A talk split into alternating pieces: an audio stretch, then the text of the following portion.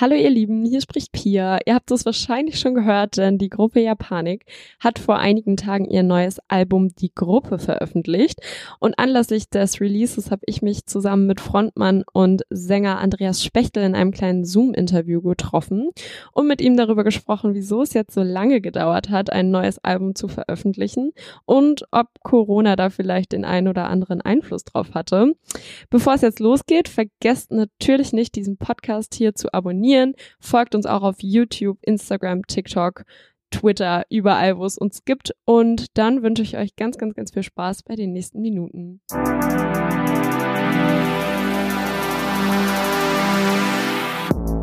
Gut, dann lass uns doch einfach mal ganz entspannt äh, reinstarten, bevor wir ein bisschen über das Album quatschen und so. Wie geht's dir heute und wo erwische ich dich eigentlich gerade? Ach, ich bin gerade, ich habe wie so viele Tage gerade sind's sind die so ausgefüllt mit Interviews und das ist halt so ein bisschen alles gerade anders. Normalerweise hat man so Interviewtage und jetzt schaue ich immer nur in irgendwelche Screens rein und, und rede so mit Leuten, ist auch ganz okay, aber ja, so klassisches Homeoffice. Sitze in meinem Wohnzimmer und die Welt kommt zu mir. Man muss ja jetzt sagen, dass ihr ähm, mit den letzten Jahren mit musikalischem Output als Japanik eher ja sparsam wart. Äh, euer letztes Album ist 2014 erschienen. Ihr habt dann zwar noch eure Bandbiografie veröffentlicht, aber es war ja schon etwas ruhiger. Wieso hat es ja jetzt sieben Jahre lang gedauert? Hast du da eine Antwort parat? Ich glaube, so mit dem Grund, und ich bin eigentlich gerade auch ganz froh drüber, dass wir das irgendwie so für uns erkannt haben, gerade im Rückblick. Ähm, wir haben halt, wir haben in sieben Jahren, glaube ich, quasi alle Japanikplatten aufgenommen. Ähm, und dieselbe Zeit, wo wir jetzt keine Platte gemacht haben, also nee, also so, also quasi wir haben in derselben Zeit alle Panikplatten aufgemacht, wie, äh, aufgenommen, wie in der Zeit, wo wir jetzt keine gemacht haben. Und das war einfach damals so intensiv, weißt du, wir haben zusammen gewohnt, wir haben alles zusammen am Frühstückstisch wurde schon über Japanik geredet.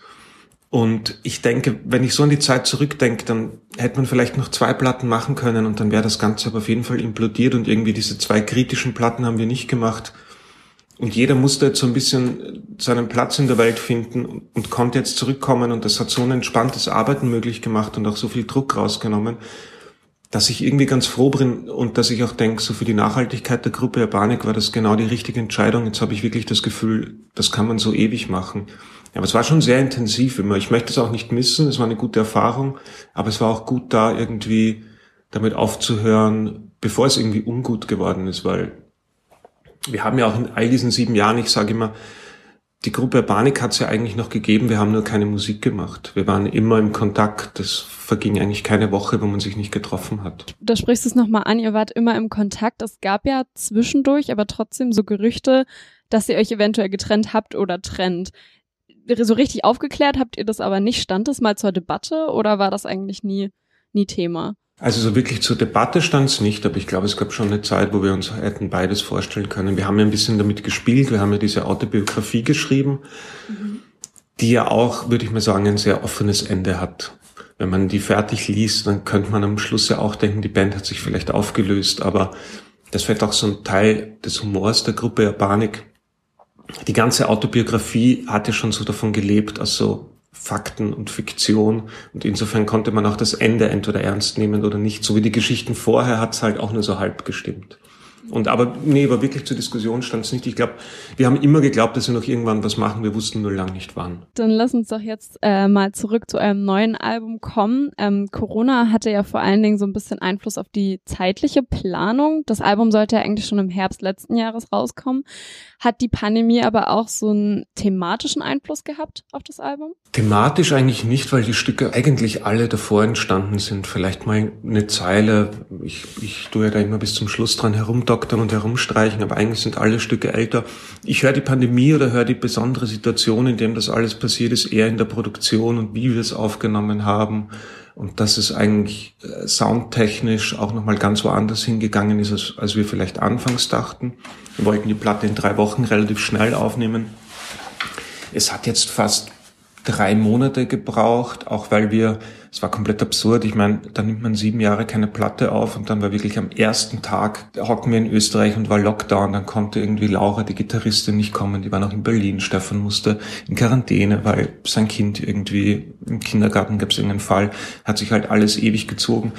Gleichzeitig, da bin ich auch ganz froh drüber, weil man so eine gewisse Zeit bekommen hat oder geschenkt bekommen hat, die die Platte wahnsinnig prägen, aber eher produktions- und musikalisch und arrangementtechnisch als inhaltlich so. Die Platte ist ja jetzt auch die erste, die du für Japanik selbst produziert hast, so ohne fremde Hilfe. Ähm, was hast du daraus so mitgenommen? Weil das war bestimmt voll die Herausforderung, oder? Ja, das ist halt, es hat natürlich alles so Vor- und Nachteile. Also im Großen und Ganzen haben natürlich, sonst hätten wir es nicht gemacht, haben schon die Vorteile überwogen. Es sind halt, gerade wenn man das mit einer Band macht, ich glaube, ich finde es nochmal schwieriger, alles komplett selbst zu produzieren, weil man auch quasi alleine alles geschrieben hat und quasi so als Solokünstler das macht. So mit der Band habe ich das gerade sehr befreiend empfunden, weil man, weil es eh sehr viele Meinungen gibt, die im, die im Raum stehen und dann hat man quasi nicht noch diese Übermeinung von dem Produzenten.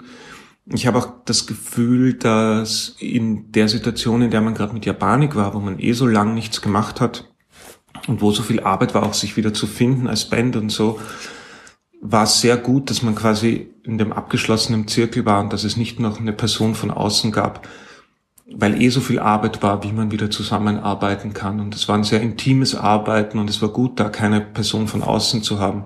Vielleicht braucht man das auch wieder mal. Bei der Libertation-Platte, wo wir mit Tobias Levin aus Hamburg aufgenommen haben, war das auch wichtig, weil die Band insofern an dem Punkt war, wo es auch gut war von außen irgendwie, dass auch von außen was kommt, Diesmal war es nicht gut, weil wir eh alle von außen gekommen sind, quasi. Was mir äh, erstmal so ganz stark beim Hören aufgefallen ist, dass etwa 80 Prozent der Songs sich nicht in dieses typische Streaming-konforme, in diese Laufzeit einordnen, die ja meistens so zwei bis zweieinhalb Minuten ist, sondern eure Songs sind bis zu sechs Minuten tatsächlich lang.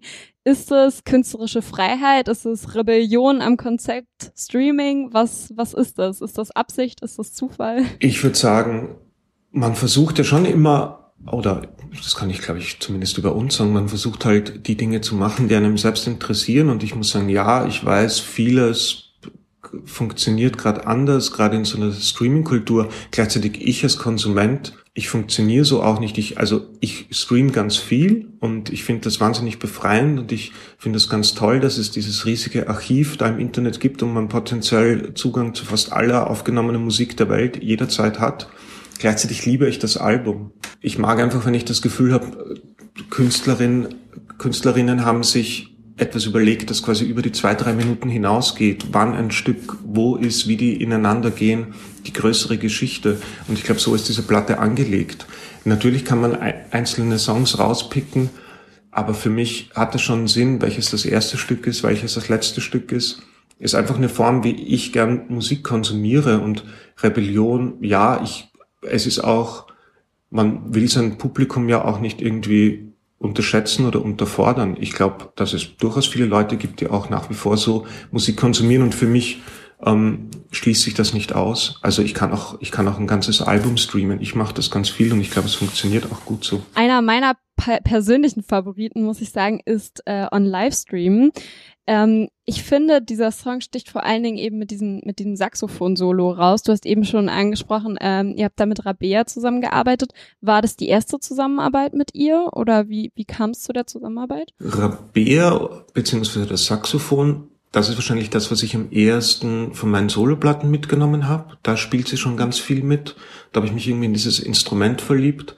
Und es war eigentlich war die Platte schon relativ fertig und dann habe ich sie mal gefragt, ob sie einen Abend ins Studio kommen mag und bei ein paar Sachen so drüber spielen mag. Und am Ende des Abends hat sie dann bei quasi jedem Stück drüber gespielt und ich finde das ja zum Rückblick so wichtig, weil das der freieste Moment ist auf der Platte. Also es gibt ganz wenig Sachen, die eigentlich vorher festgelegt waren. Sie improvisiert ganz viel und ich finde, das gibt dem Ganzen nochmal so einen offenen Touch. Und es verbindet auch viele Lieder. Ich finde gerade den Einstieg in die Platte gibt es ja so drei, vier Stücke, die wirklich komplett ineinander übergehen und quasi die eher diese Welt etablieren, die diese Platte so aufmacht. Und dann eigentlich mit dem Livestream-Song kann man sich in dieser Welt bewegen und wird alles ein bisschen offener. Und vorher ist es so ein Gang rein. Und da ist irgendwie das Saxophon das Instrument, das einem so ein bisschen leitet und durch diese Welt führt und so und das auch die Songs verbindet. Und diesen freien Moment, das hat so on top, finde ich, dieser Platte nochmal eine ganz neue Richtung gegeben. Und ja, ist ganz wichtig, Rabea wird auch live dabei sein und ist jetzt quasi zumindest für diese Platte ja quasi Bandmitglied. Ich habe tatsächlich zu On Livestream auch nochmal eine thematische Frage, weil ähm, beim Hören kam bei mir so Assoziationen wie Digitalisierung, Umgang mit irgendwie modernen Medien, solche Themenfelder.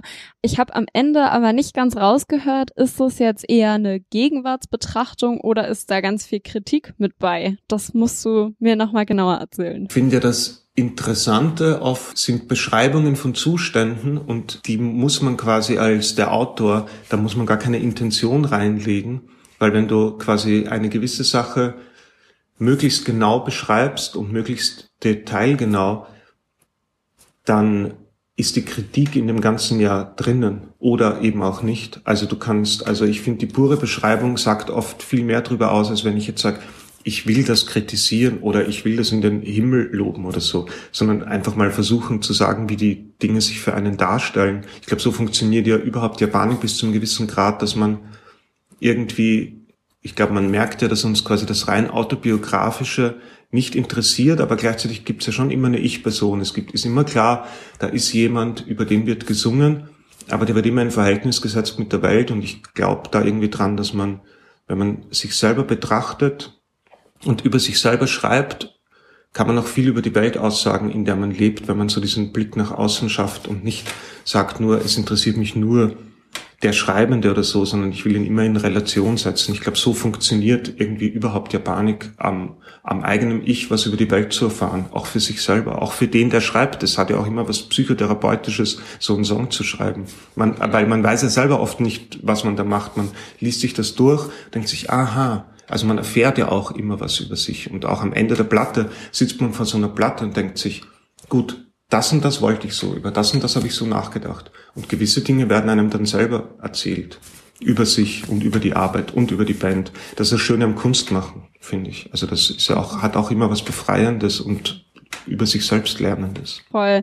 Und bevor ich äh, quasi unser Interview hier schließe, ähm, eine Frage, die mich am Ende des Albums noch beschäftigt hat. Ich bin nämlich mit diesem Mantra, äh, in dem ihr singt, The only cure for capital capitalism is more capitalism, bin ich so aus dem Album rausgegangen. Das war mir noch lange im Kopf. Diese Zeile äh, musst du mir als letztes nochmal erklären. Gibt's da, was, was wollt ihr damit sagen? Ich denke, das, so das ist so eine Zusammenfassung vielleicht auch oder es ist so ein Zurückkommen zu einem Thema, was schon bei unserer vorletzten Platte wichtig war für uns, äh, die hieß DMDQ-Lit. Und einfach dieser Gedanke quasi, dass dieses System, in dem wir leben, quasi ein wahnsinnig zerstörerisches, selbstzerstörerisches, Lebensformen zerstörerisches System ist, das aber gleichzeitig auch immer wieder dazu ansetzt, dich zu heilen und dich sozusagen wieder einzugliedern. Quasi dieses Problem von dem, dass es kein Außen gibt, quasi. Etwas, das dich kaputt macht und gleichzeitig heilt und dich somit wieder fit macht für das System und dich wieder eingliedert und so gibt es diesen ewigen Kreislauf.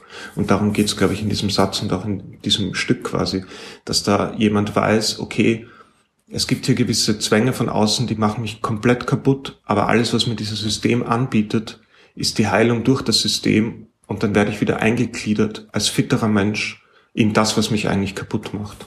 Das ist so etwas, was uns, glaube ich, umtreibt und genau, womit dieser Satz so auf eine natürlich poetische Art und Weise spielt. Sehr poetisch, aber ich finde es auch sehr, sehr schön zusammengefasst. Also es war eine sehr, sehr schöne Erklärung auch von dir. Äh, ja, dann äh, danke für all die Erklärungen und all die wundervollen Antworten, die du mir gegeben hast. Ähm, dann äh, hoffe ich, dass du jetzt noch einen. Hast du noch einen Promotag? Hast du jetzt noch viel vor dir? Einen habe ich jetzt noch und dann muss ich mich testen gehen, weil morgen fahre ich nach Österreich. Okay, dann äh, drücke ich dir die Daumen, dass der negativ ist. Super. Ich danke dir und wünsche dir noch einen tollen Tag. Ja, das wünsche ich dir auch. Tschüss.